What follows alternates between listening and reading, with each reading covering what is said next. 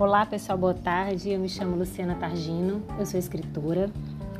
Há sete anos eu escrevo no blog Paris Só de Ida as minhas crônicas, algumas poesias e através das palavras eu vou dividindo com vocês tudo que se inquieta aqui dentro a partir do que eu observo nas pessoas, na rua, no contemporâneo, nesse cotidiano todo social, político, afetivo, sentimental, amoroso e vou construindo é, um pensamento, um sentimento, uma opinião.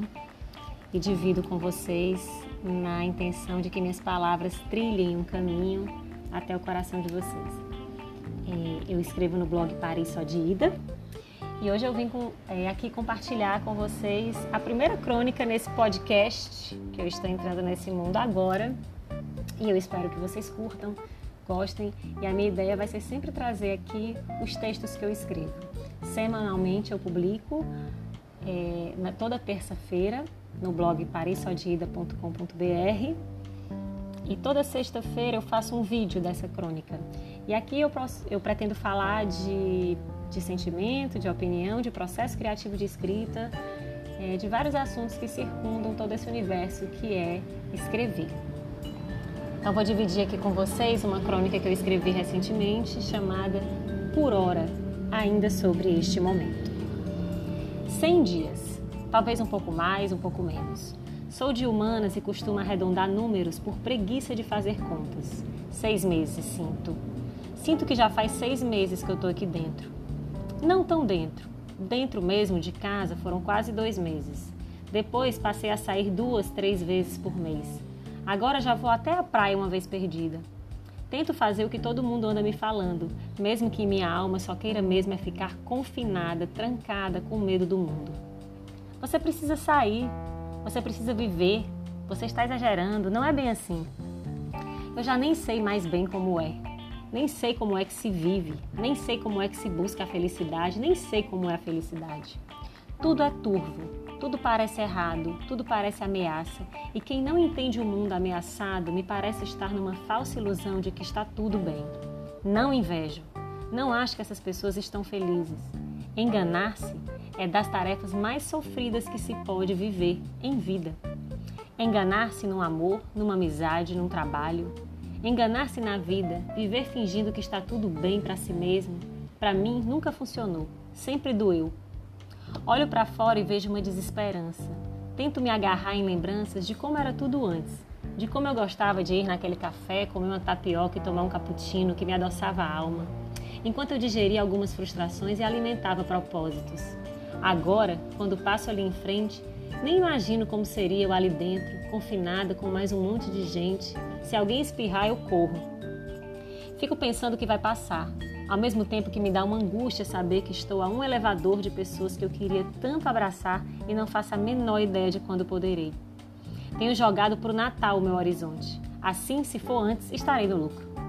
Tento me encontrar nessa nova rotina que criei, onde divido o dia entre os exercícios físicos, o banho de sol, os estudos, as horas de comer, a minha novela e a live da Tereza Cristina, que nem sempre eu vejo, mas entro para saber que ela está ali e ouvir um pouco daquela positividade. Sou grata. Gratidão é uma forma de alimento.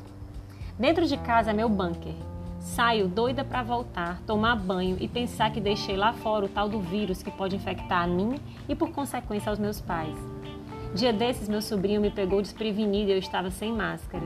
Por aqueles 30 segundos permaneci sem. Não ia dar tempo de botar.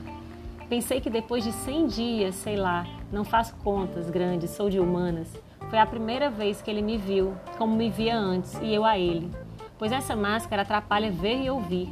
Fica tudo em suspensão, os sentidos todos tortos. Estou desde o início desse fim do mundo brigando comigo mesma de que preciso ficar bem. Não tenho obtido êxito.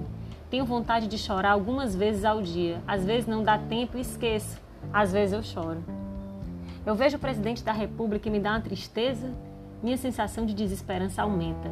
Tenho evitado soube que ele pegou a doença.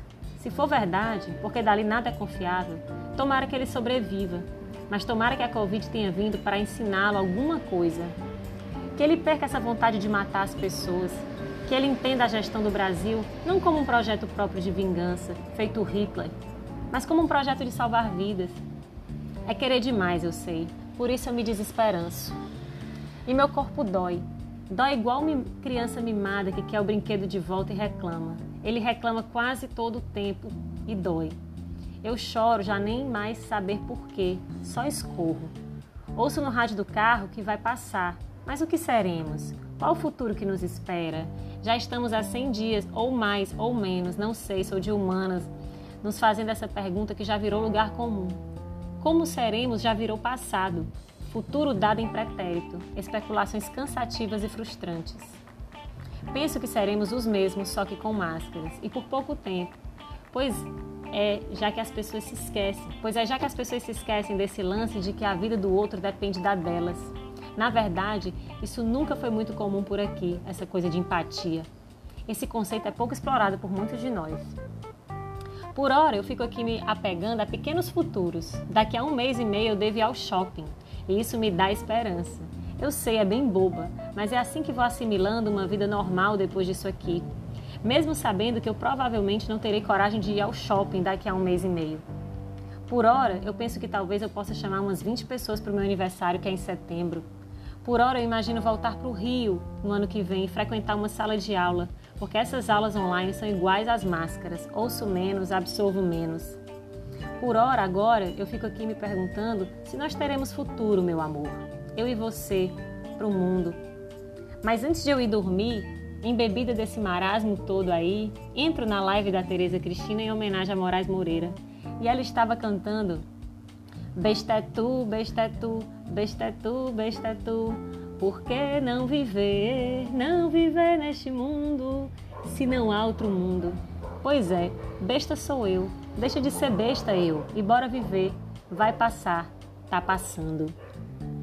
Essa foi a crônica que eu escrevi nessa semana e aqui ela traz vários momentos que eu passo e eu acredito que você também, que é essa oscilação de emoções. Né? A gente às vezes vai dormir achando que pegou a doença, começa a sentir sintomas emocionais e aí acorda já um pouco melhor, ou tem gente que acorda mal e fica melhor depois. E eu tenho encontrado nesse período de pandemia, talvez você também já tenha, um refúgio muito importante, que são realmente as lives da Tereza Cristina, que ela faz desde março, todo santo dia, de 10 a 1 da manhã.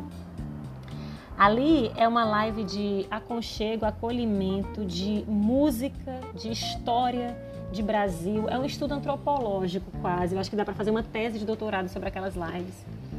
É, nesse dia foi sobre Moraes Moreira, ontem foi aniversário do João Bosco, então o João Bosco entrou na live da Tereza Cristina, cantou, contou histórias, como surgiu a parceria dele com Aldir Blanc, como surgiu a música O Bêbado Equilibrista. Às vezes você entra para ver, você entra e tá Caetano Veloso falando, você entra e tá Chico Buarque falando. É, é um absurdo assim essa entrega, essa generosidade que essa artista Tereza Cristina está fazendo para a gente nesse período tão difícil né? E assim é bem melhor do que assistir aos jornais e ver é, essa pulsão de morte do presidente da República, né? Eu não falo nosso presidente, esse cara realmente ele não é meu presidente. Infelizmente ele está aí ocupando, enfim, já que já deixei clara a minha postura política. E é muito triste, assim, você. Eu acho que o mais triste dessa pandemia é o presidente da República, que com certeza, se ele tivesse agido da forma que ele deveria ter agido, como todos os outros agiram, a gente não estaria do jeito que a gente está agora.